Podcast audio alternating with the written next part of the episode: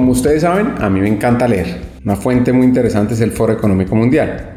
Tiene varios informes y uno de esos es el de Future Jobs o Trabajos del Futuro, que analiza diferentes tendencias en la gestión del talento.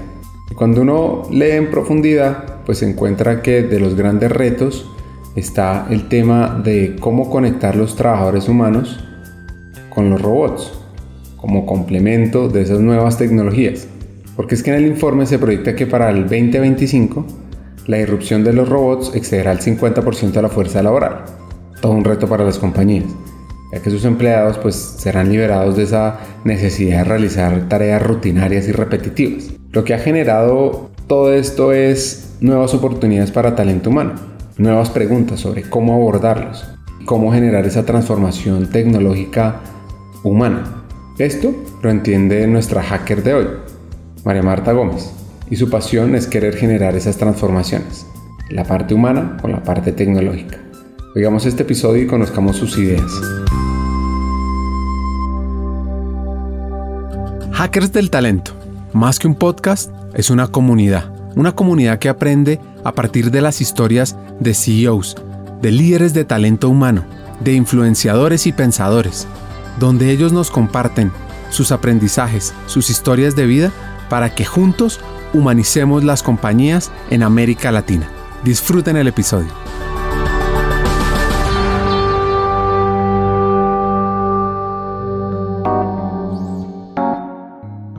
Nuestra hacker de hoy, Marta Gómez, creció en una familia de tres hermanos. Ella afirma que era súper inquieta y esto le inculcó desde muy pequeña buscar la innovación y demostrar capacidades para asumir el liderazgo. Marta es mamá, graduada en Ingeniería Industrial, con un MBA. En la actualidad, es la cabeza de talento humano de Telefónica México, una empresa española de telecomunicaciones a la cual se le considera la quinta en importancia en el mundo. Pues la historia de Marta arranca cuando decide no seguir un consejo de su padre.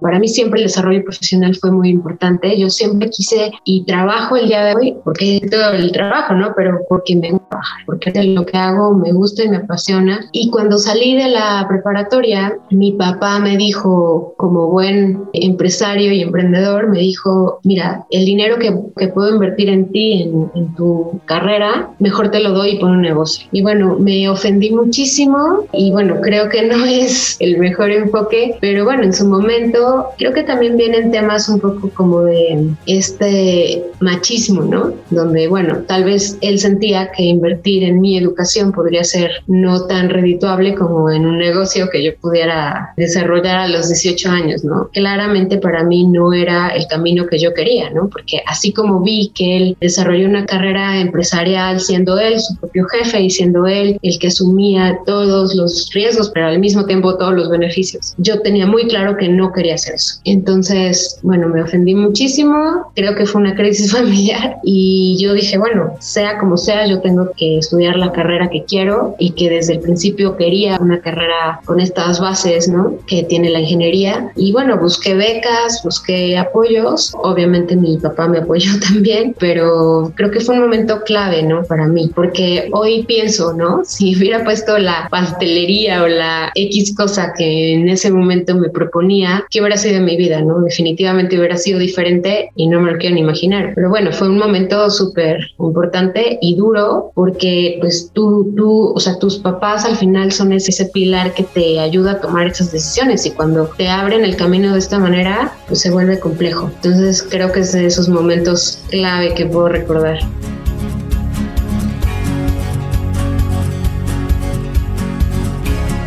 En su adolescencia, nuestra hacker asumió un gran reto. Ingresó a la Universidad de las Américas de Puebla siguiendo sus sueños y rompiendo paradigmas. Esta universidad está ubicada en San Andrés de Cholula, en Puebla, en México, y fue fundada en 1940.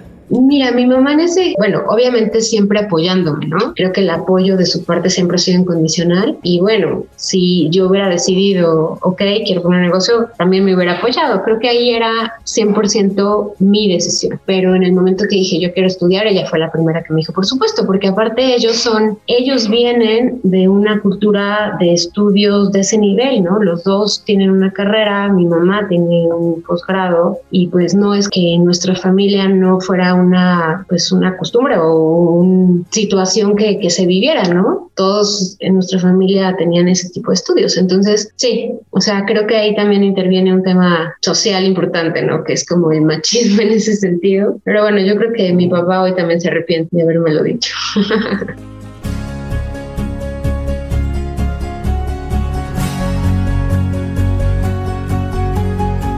Recuerdo una frase del famoso escritor, orador, influencer, Tony Robbins, que dice, en los momentos de decisión es cuando se forma tu destino. Y esto lo vivió Marta. Decidió esta vez seguir el consejo de su padre y adquirió unas competencias que iban a ser cruciales para su desarrollo profesional? Definitivamente mi forma de ser, mi personalidad, mi esencia es muy, muy estructurada, muy lógica, muy sistematizada, yo diría, muy sistémico. Pues cuando estaba decidiendo, siempre están, siempre te hacen ojitos las carreras administrativas, ¿no? Y entonces siempre está como lo sexy de negocios internacionales y estas cosas, ¿no? Donde está la gente más, digamos, como la gente más cool en esas carreras, ¿no? Y dices, bueno, tal vez eso me gustaría, pero mi papá, que también fue un momento clave, cuando decidí que iba a estudiar y él me dijo, bueno, al final yo también te voy a apoyar, me dijo, no estudies eso, yo creo que tienes la capacidad para una ingeniería. Y ahí viene otra vez esa como esa parte de mi personalidad que seguramente le pasa a muchos de en el momento en que tu papá te lo dice, no lo quieres hacer, ¿no? Entonces me dijo, piénsalo, yo creo que una ingeniería y la ingeniería industrial, que es, no es tan técnica, también involucra otros temas más administrativos, tampoco quiero que te metas en esta decisión. Que ahí, completamente diferente a la otra agencia, ahí yo que realmente que me haya hecho esa por mí o no, o yo no te lo quiero contar, pero habla con una persona que te va a dar un buen consejo. Y entonces, uno de sus mejores amigos que estudió ingeniería industrial en la misma universidad con él y que era como el jefe de, la, de una de las carreras de ingeniería en la universidad donde yo iba a estudiar, me dijo, platica con él, ¿no? Y fui, platiqué con él, que después se volvió un mentor para mí durante toda la carrera y después. Y me dijo varias cosas sin el afán de convencerme. Al final me dijo, si estudias una ingeniería vas a tener una capacidad analítica mucho mayor que puede dar otra carrera, sin quitarle mérito a otras carreras, pero simplemente capacidad analítica y la capacidad de ver las cosas desde un punto de vista diferente y con un alcance diferente que te da una carrera así es súper importante, ¿no? Y yo creo que eso es lo que hoy valoro mucho de las bases, o sea, de esas bases de esos estudios que tengo, porque cuando se presenta una situación en mi día a día, creo que lo que me ha hecho tomar buenas decisiones es el enfoque con el que lo tomo, ¿no? El enfoque con el que con mi equipo lo analizamos y vemos mucho más allá de una simple solución a corto plazo, ¿no?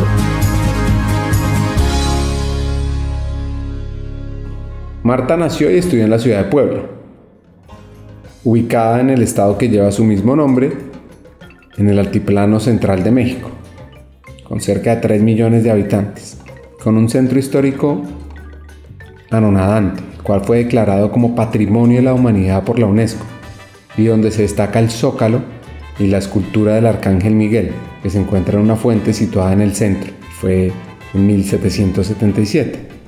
Definitivamente, ¿no? Tú estudias una ingeniería y tu siguiente paso es trabajar en la industria y sobre todo en... Yo estudié en una, bueno, en la ciudad de Puebla, porque yo nací en la ciudad de Puebla, que está cerca de la Ciudad de México, tiene muy buen nivel académico. Y en Puebla, las empresas más importantes o donde te gustaría trabajar si eres ingeniero, está Volkswagen, la planta de Volkswagen y todas las, las empresas que son proveedores de Volkswagen, que son manufactureras de, de, algo, de alguna pieza, de, algún, de algo dentro del proceso. Y otra empresa grande es una siderúrgica que se llama Ternium, que tiene presencia a nivel de toda Latinoamérica y que compró muchas de las siderúrgicas en México, ¿no? Antes era ILSA, Llegó Ternium en esa época, compró varias cirúrgicas y hizo una empresa bastante fuerte. Entonces, pues claro, ¿no? Tú no sabes, tú cuando estás en la carrera no sabes qué vas a hacer después. Yo tenía claro que quería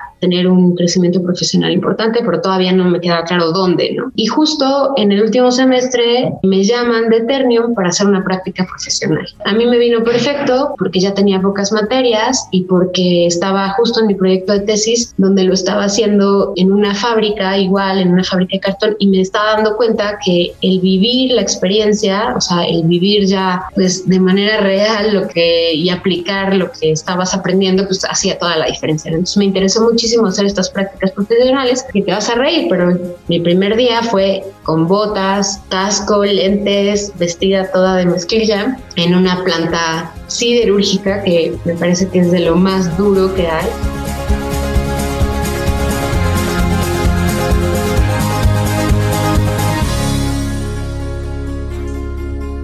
Así que ingresa a Ternium, una empresa productora de aceros para Latinoamérica.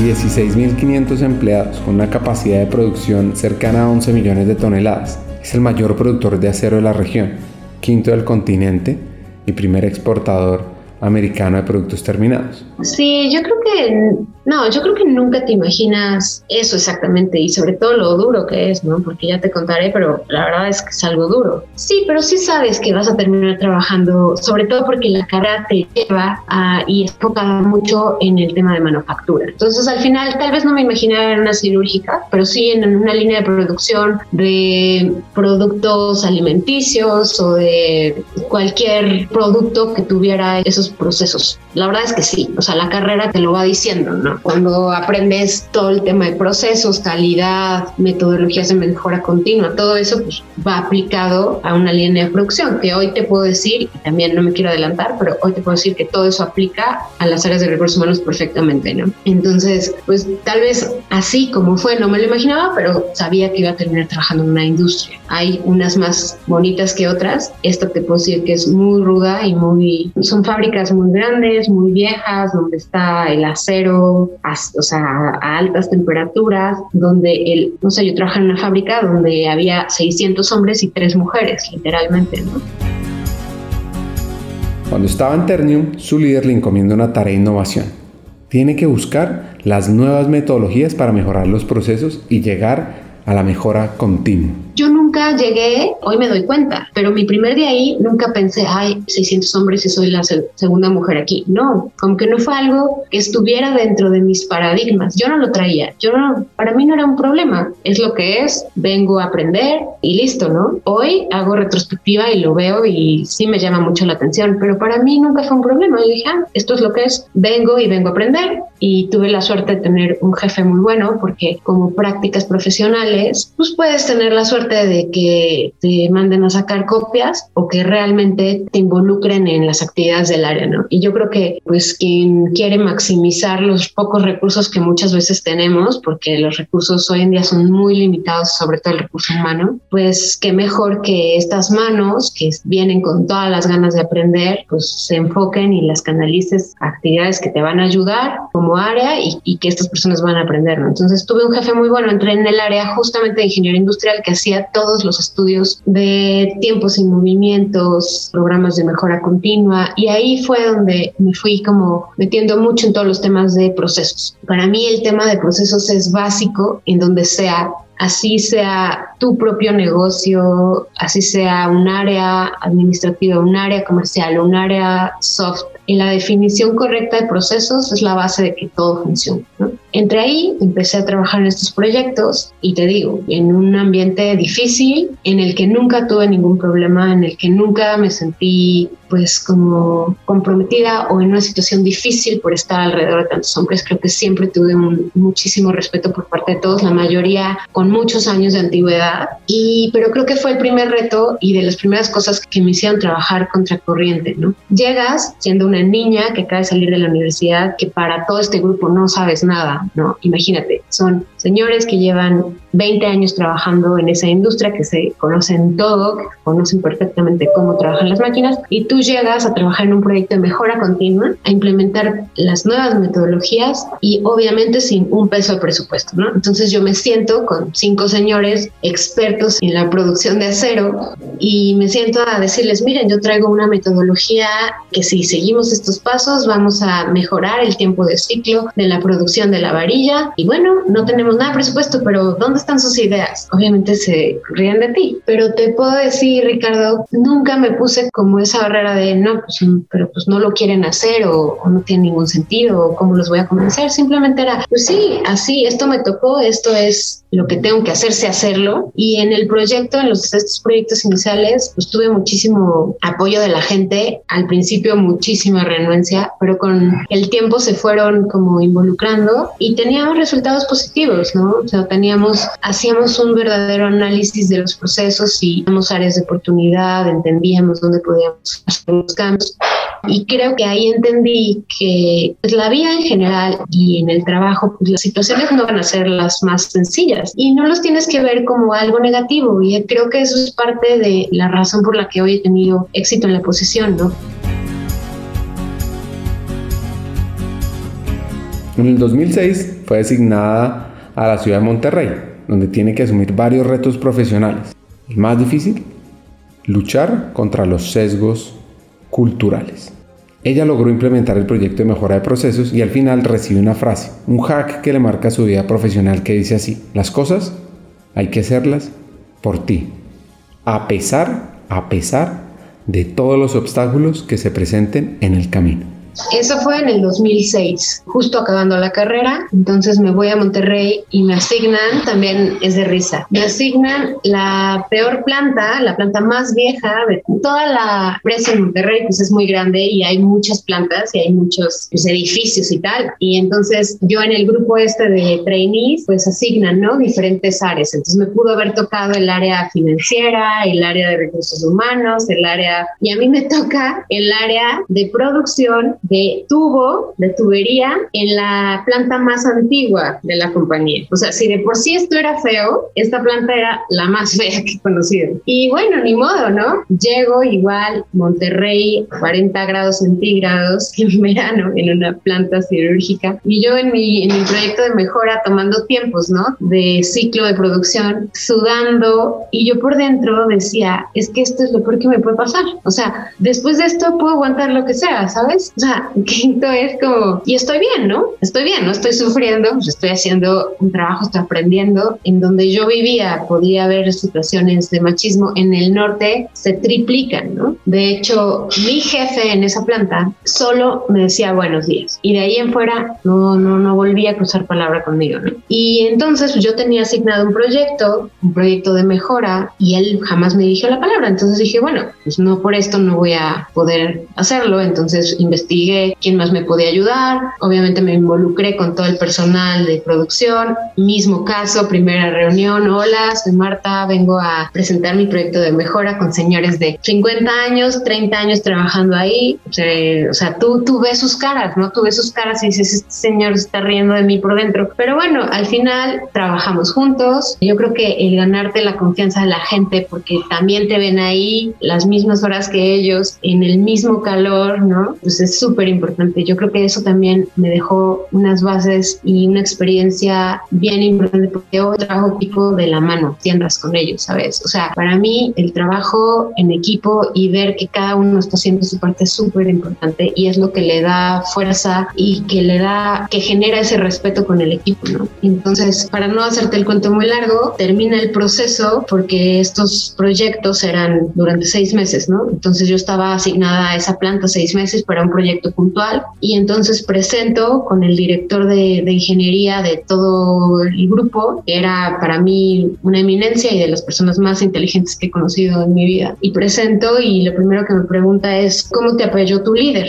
Y le dije, no, pues no me apoyó. Porque aparte yo soy muy directa, o sea, así como, o sea, no, tampoco soy el perfil típico, polite, yo soy muy directa en ese sentido, ¿no? Entonces me pregunta, ¿cómo te apoyó? No, no me apoyó en nada. Ok, y entonces, ¿qué? No lo lo lograste, ¿no? Pensaba que iba a ser pues la justificación por la que no hice nada, ¿no? dije, no, claro que sí, sí lo logré y presenté todo mi proyecto, o sea, hicimos un análisis del proceso, se redujo tanto tiempo el tiempo de ciclo, bla, bla, bla, y pues creo que le di muy buena impresión porque los resultados estaban ahí sin ningún apoyo, ¿no? De mi líder. Y ya, pero yo tampoco en ese momento lo vi como algo grave, ¿no? Yo dije, bueno, si no me apoya, tengo que ver quién lo hace y, al final lo único que está de mi lado y la única responsabilidad que yo tengo es cumplirlo. Lo demás son piedras en el camino. Y, y al final de la reunión dijo, voy a llamar a la gente que yo considere que tengo que hablar, porque en general todos muy bien y tal. Y al segundo día me llama su asistente, me dice, el ingeniero Agostini te quiere ver.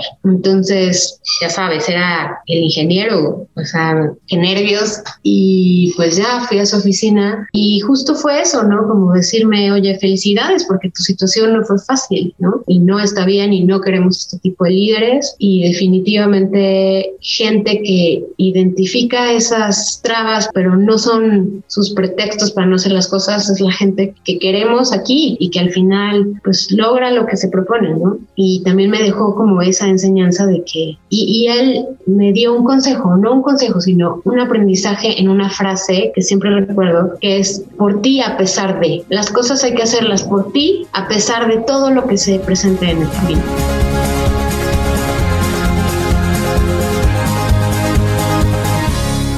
Ojo a este hack Saquen su libreta. Es un hack de liderazgo que dice, un líder tiene la responsabilidad y un compromiso con su equipo.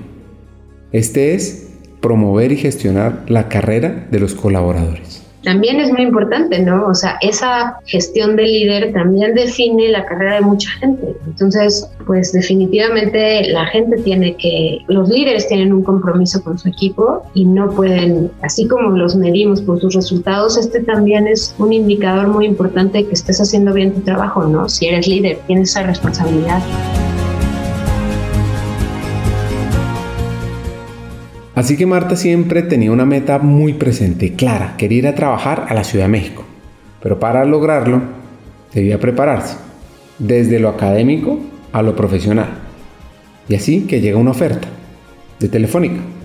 Pero, pero, pero, en el área de talento humano. Pues aplica y es contratada. Y su sueño se hace realidad. Pues ya, resumen, regresó a Puebla, Estoy en Puebla en esta posición cinco años. Creo que ahí se me fue muchísimo tiempo, pero durante ese tiempo también lo aproveché para hacer mi maestría. Entonces trabajaba y los fines de semana estudiaba la maestría. Me tardé más tiempo de lo normal porque pues, manejar las dos cosas tampoco es tan fácil, ¿no? Entonces estudiaba los viernes en la tarde y los sábados. Trabajaba durante la semana en esta posición de logística, donde también aprendí muchos temas de procesos, de mejora, de tal, manejo de proveedores sobre todo en un ambiente también muy complicado de transportistas, de muchas restricciones en ese sentido, ¿no? Con las carreteras, bueno, es otra historia, ¿no? Pero tampoco era un, un área sencilla. Estuve cinco años ahí hasta que un día dije, ya, esto era lo que tenía que hacer aquí. Ya no, no veo para dónde crecer. Ya tuve también un tiempo para mí, ¿no? Donde, aunque seguía trabajando, pero me di un tiempo para estudiar, para hacer como temas más personales, pero ya definitivamente hoy tengo que hacer algo y me tengo que ir porque aquí no veo más, ¿no? Y en ese tiempo a mí siempre me llamó mucho la atención vivir en la Ciudad de México, ¿no? Para mí la Ciudad de México tiene muchas, muchas cosas que ofrecer en todos los sentidos, ¿no? En el tema cultural, que siempre me ha, me ha interesado, ¿no? El tema cultural, obviamente el tema profesional, tienes todo para poder desarrollarte y esa parte, digamos, social que no me gustó en Monterrey, en la Ciudad de México, que es mucho más diversa y, con mucho más, no sé, un, sentido mucho más europeo, yo, yo veo. Era lo que a, mí me gustaba, no tan gringo tal vez como es el norte, ¿no? Entonces yo tenía claro que quería trabajar en la Ciudad de México y entonces empecé a buscar trabajos en la Ciudad de México y así fue como llegué a Telefónica, al área de recursos humanos, que en ningún momento pasó por mi cabeza, pero había una posición justo de procesos, de, de mejora de procesos y gestión de proyectos, que era básicamente los temas que dentro de la experiencia que tuve en la industria me había enfocado, ¿no? Independientemente de las funciones que tenía, siempre me había enfocado en procesos, mejora de procesos, metodologías, gestión de proyectos. Me certifiqué como PMO, me certifiqué como Six Sigma y pues traía toda esa metodología y aquí buscaban a alguien que llevara las áreas de proyectos y procesos en recursos humanos. Por eso caía recursos humanos. Al final, pues esto aplica para todos, como te decía al inicio. Y aquí es donde empieza mi historia en recursos humanos. Al día de hoy tengo 10 años trabajando en recursos humanos. Te puedo decir que me encanta.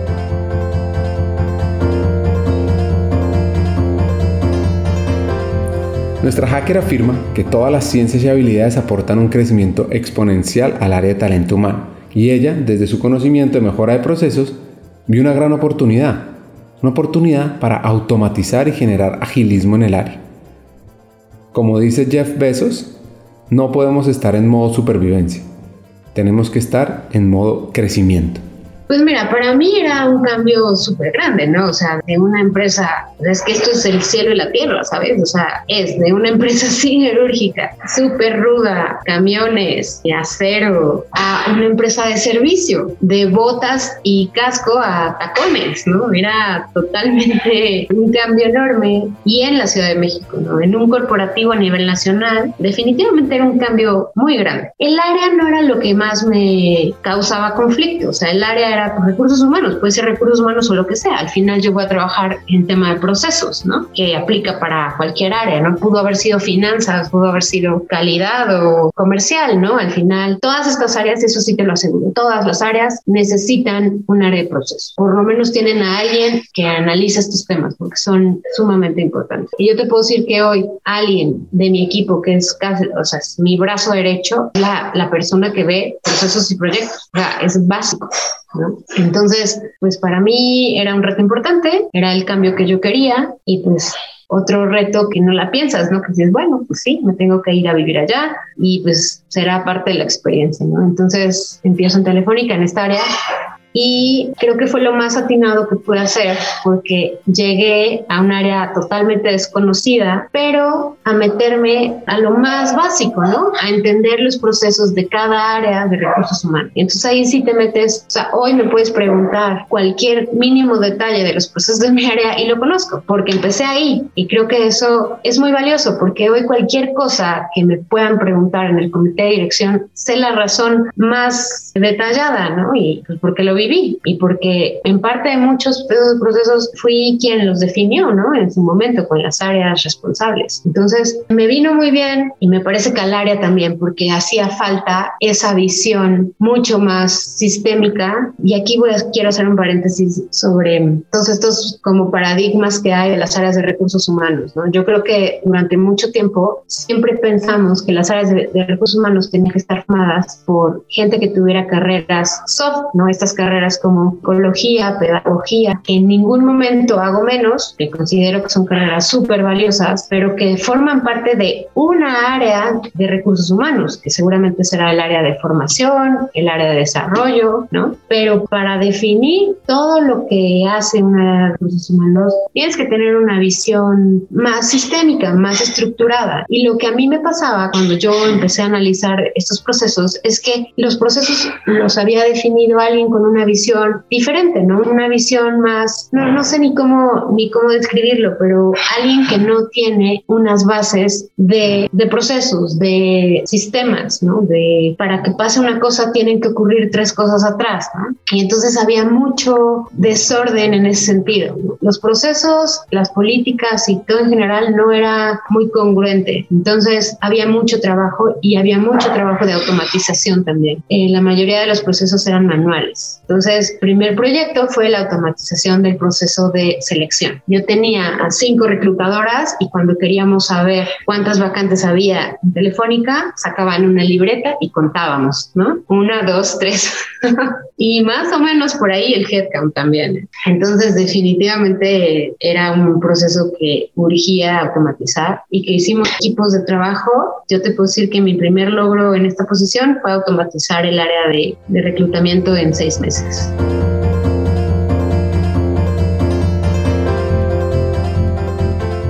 Sigue evolucionando esta hacker. Llega a la posición de HR Business Partner, donde tiene que afrontar el reto de conocer la operación al detalle y agregar valor a cada proceso. Y esto es un punto muy importante, entender cada proceso, buscando el mejoramiento y las soluciones más efectivas. Esto es algo que la va a ayudar más adelante. Justo estoy en esta área, estamos haciendo muchos cambios en políticas, en procesos, se ven muchas mejoras y viene un cambio importante en la dirección. La persona que estaba dirigiendo el área de recursos humanos en ese momento sale de la compañía y llega Telefónica Luis Bernardo Silva, que fue mi jefe durante muchos años y que admiro y quiero mucho, y empiezo a trabajar con él y con el equipo que viene con él y me dan la oportunidad de tomar al mismo tiempo que el área de procesos, me dan la oportunidad de tomar la responsabilidad como business partner. La posición de business partner es súper interesante y creo que es el modelo que la mayoría de las empresas deben de incluir dentro de la apertura de, de recursos humanos. ¿no? Un business partner es el socio de negocio entre recursos humanos y el área de negocio. ¿no? Es el recurso del área de capital humano que está en las áreas de negocio para identificar todas las necesidades y estar involucrados en la estrategia de cada área para luego regresar a recursos humanos con las áreas expertas y definir un plan y como profesional de recursos humanos te deja una experiencia enorme porque te involucras en todo, ¿no? Por un lado, te involucras en la necesidad del negocio, conoces qué pasa ahí, realmente qué se vive ahí, porque es muy diferente estar de este lado definiendo todo sin saber cómo la gente lo vive. Y en esta posición estás del otro lado, realmente. Tú estás viviendo cómo la gente lo vive. Tú eres la que da la cara de todas las iniciativas que se hacen desde aquí y regresas a recursos humanos a pedir y armar planes con las áreas expertas para eliminar ese gap y pues te da la, la visión de ambas partes. Es una posición de muchísima aprendizaje, de muchísima riqueza en, en ambos sentidos, porque trabajas también con las áreas Y llevé esta función durante varios años, empecé con las áreas chiquitas de la compañía, que no por chiquitas menos importantes y menos complicadas, ¿no? Pero en headcount, digamos, son más pequeños. Y los últimos años terminé con las áreas más grandes, que era marketing, comercial, todo lo que es B2C, ¿no? Que hoy pues es el core del negocio, ¿no? Siempre lo ha sido, pero creo que hoy más que nunca le damos esa importancia pues, a la venta, ¿no? Diseño de los productos y a la venta. Hagamos una pausa. Hackers del Talento busca humanizar las compañías, compartir experiencias y mejorar la realidad laboral en Hispanoamérica. Necesitamos de una comunidad, porque solos imposible. Así que tu apoyo es fundamental. ¿Cómo? Compartiendo nuestros episodios por WhatsApp, por las redes sociales, suscribiéndote a nuestras plataformas y comentando. Ya hay varios que se han montado en esta comunidad. Gracias a Crip Bogotá por tu apoyo y cerramos esta pausa. Continuemos con el episodio.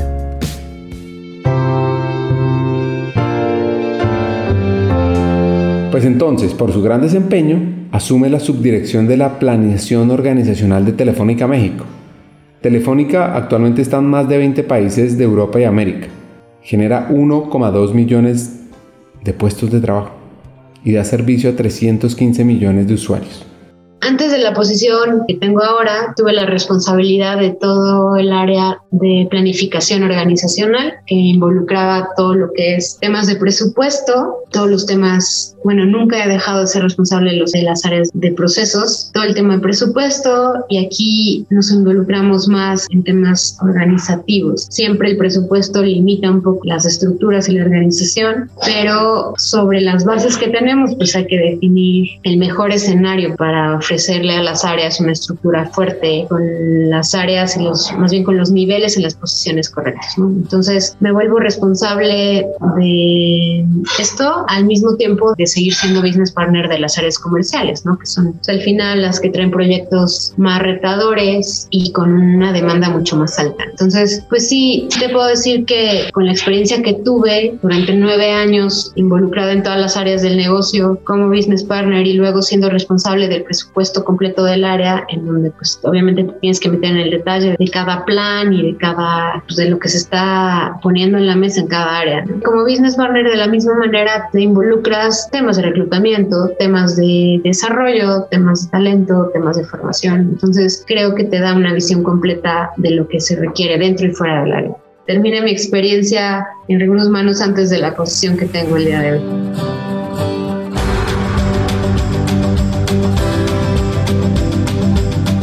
Por supuesto que hay retos en el área de talento humano y hay secretos para resolverlos.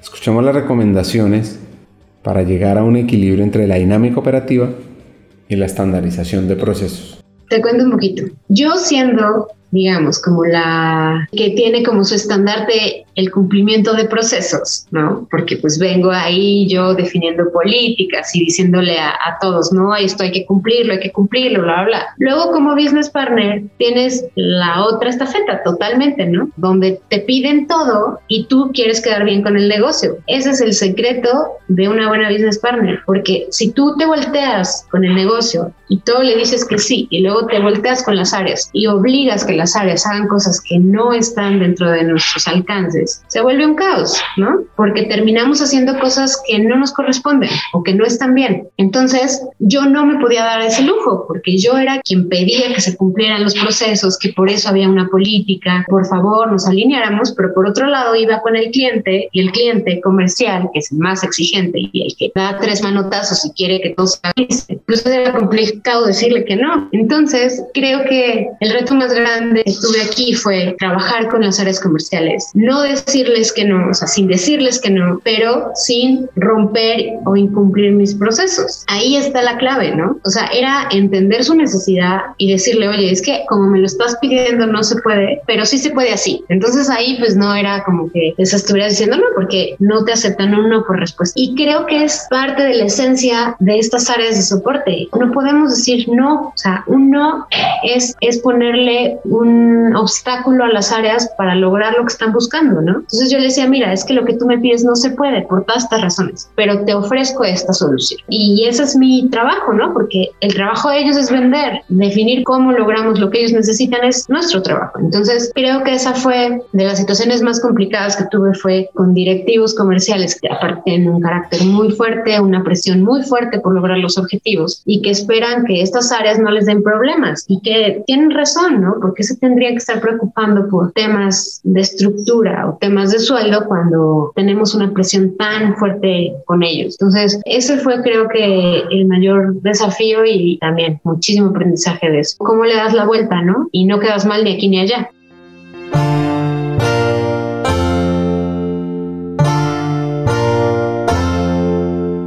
Nuevamente saquen su libreta Escuchen este hack. Uno de los objetivos clave del área de talento humano es dotar al negocio con los colaboradores que tengan las competencias que se requieren. Y para ello se debe mapear cuáles son las competencias que requiere el negocio. Hoy y especialmente a futuro. Y ahí meto la cucharada, es que es muy importante comenzar a entender las competencias más importantes en los 5, en los 10 años, porque es que ahí podemos ir preparando nosotros al talento y hacer de esta área algo fuera de serie. Mira, uno de los objetivos creo más complejos que tenemos para los siguientes años, que bueno, es un reto del negocio, pero que va encabezado desde el área de personas, es dotar al negocio del talento humano con las competencias que se requieren. Y para eso vienen muchas cosas. Primero, necesitamos identificar cuáles son las competencias que requerimos en el negocio, ¿no? Y esto es complejo porque el negocio de telecomunicaciones cambia muy rápido. Creo que es algo que también me ha hecho aprender mucho y es una característica puntual del negocio de telecomunicaciones que es súper dinámico, ¿no? Entonces siempre, por más que estés en la misma posición, siempre hay proyectos nuevos, siempre hay cosas nuevas que hacer. Entonces, ante un negocio que evoluciona tan rápido, pues tienes que, nosotros tenemos la responsabilidad de que, la, que nuestro personal, nuestros colaboradores evolucionen al mismo tiempo que el negocio. Y eso es bastante complejo, ¿no? ¿Y qué hacemos cuando no hay un plan para lograr eso? Pues cada vez que hay un requerimiento nuevo, salimos a buscar a la calle. Y que eso no va a dejar de pasar, porque también no podemos estar siempre un paso adelante. Normalmente nos ganan, nos ganan los cambios en la tecnología y en la manera de operar este negocio. Pero lo que sí podemos hacer es adelantarnos un poquito, ver qué es lo que requerimos para el negocio de hoy y el negocio a corto y mediano plazo, porque no podemos pensar a largo plazo, es imposible. ¿Qué me voy a necesitar a mediano plazo? Y entonces hacer un proyecto de upskilling y de reskilling con la gente que tengo hoy, ¿no? Entonces, por un lado, habrá cosas de inmediato donde a mí me pidan un perfil de Big Data o un, UX o un perfil de e-commerce muy específico que tengo que salir mañana a buscar al mercado. Y ahí mi compromiso es buscar al mejor talento y traerlo a la compañía para reforzar las áreas. Pero para algo que me pidan dentro de seis meses, tengo el tiempo suficiente para identificar cuál es el talento dentro de la compañía que podría ser candidato a un upskilling. Y un upskilling estamos hablando de capacitarlo para crezca o tenga una, un alcance mayor dentro de su conocimiento actual, ¿no? Digamos, yo tengo un equipo de Big Data y necesito que se especialicen en algo muy puntual, ¿no? En el desarrollo de UDP, algo. Pues entonces tomo este grupo, armo un plan de capacitación intensivo y entonces los llevo al siguiente nivel, en lugar de salir a la calle a buscar ese talento con ese conocimiento puntual. Entonces, primero, identificar qué necesito en el área de Big Data. Necesito llegar a esto con estas competencias, ¿ok? Identifico dentro del área de Big Data qué talento es el que quiero crecer en ese sentido y trabajo un plan de capacitación puntual. O un reskilling. Estoy identificando que el área X va a desaparecer. Yo ya no me voy a meter en ese negocio y tal es, tal grupo va a desaparecer. ¿Qué hago? Pues entonces preparo a este grupo de personas para que se capaciten y tomen una función diferente a la que tienen hoy. Entonces, tengo que, no es nada sencillo, tengo que primero identificar con las áreas qué es lo que van a necesitar en un corto plazo. Y luego, si tengo que salir corriendo a buscarlo a la calle o si puedo trabajar con la gente que ya tengo dentro de mi organización, que es lo mejor. Yo siempre promuevo mucho el crecimiento interno, que nuestros colaboradores tengan esas oportunidades de crecimiento profesional, ¿no?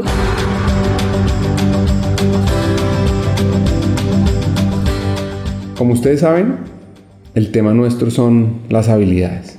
Y una habilidad imprescindible es la adaptación al cambio, estar abiertos a la transformación, tomarla de forma positiva, incluso buscarlo proactivamente para lograr innovación y desarrollo.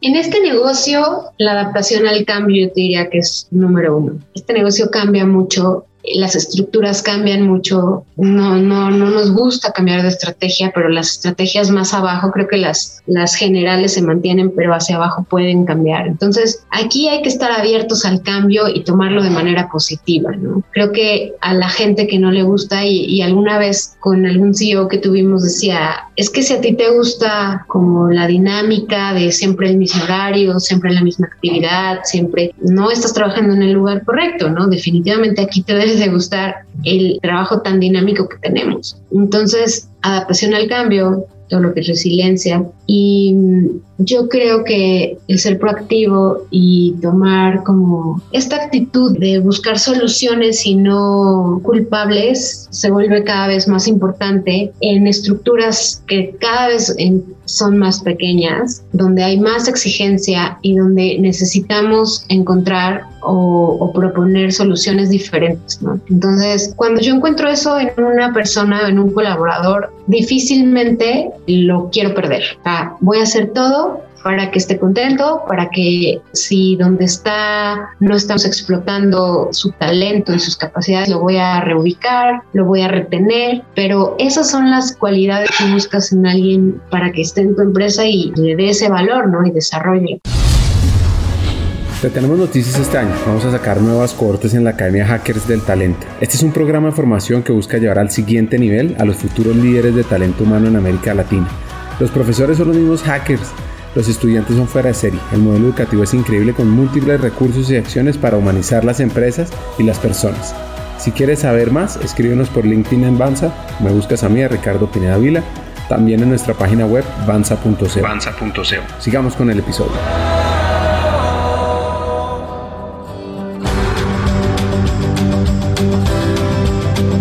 Marta nos deja este gran consejo y aunque no es políticamente correcto, es trascendental.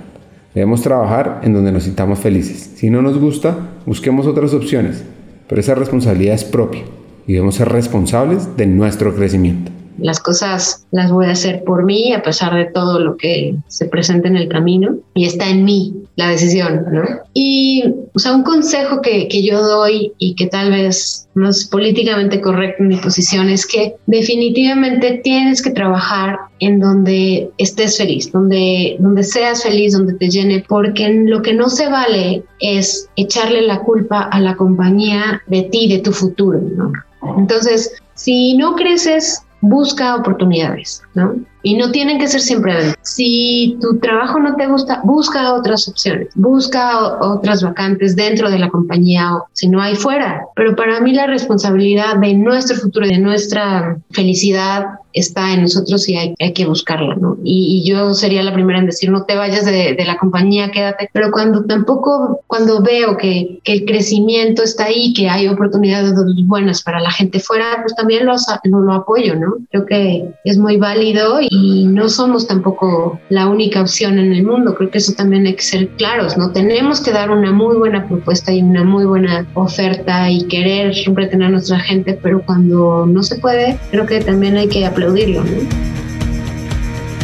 Escuchar a Marta y su pasión por desarrollar el área de talento humano y generar esa innovación para mejorar los procesos deja muchos hacks, reflexiones. Aquí les dejo los tres principales. Uno, un líder tiene la responsabilidad y el compromiso con su equipo de promover y gestionar la carrera de sus colaboradores.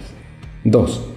Uno de los objetivos claves del área de talento humano es preparar a los colaboradores para los retos del futuro. Desarrollar desde ya esas competencias que de pronto no son tan famosas, pero que van a ser relevantes en 3 a 5 años. Y 3. Debemos trabajar donde nos sintamos felices. Si no nos gusta, busquemos otras opciones pero esa responsabilidad es propia y debemos ser responsables de nuestro crecimiento.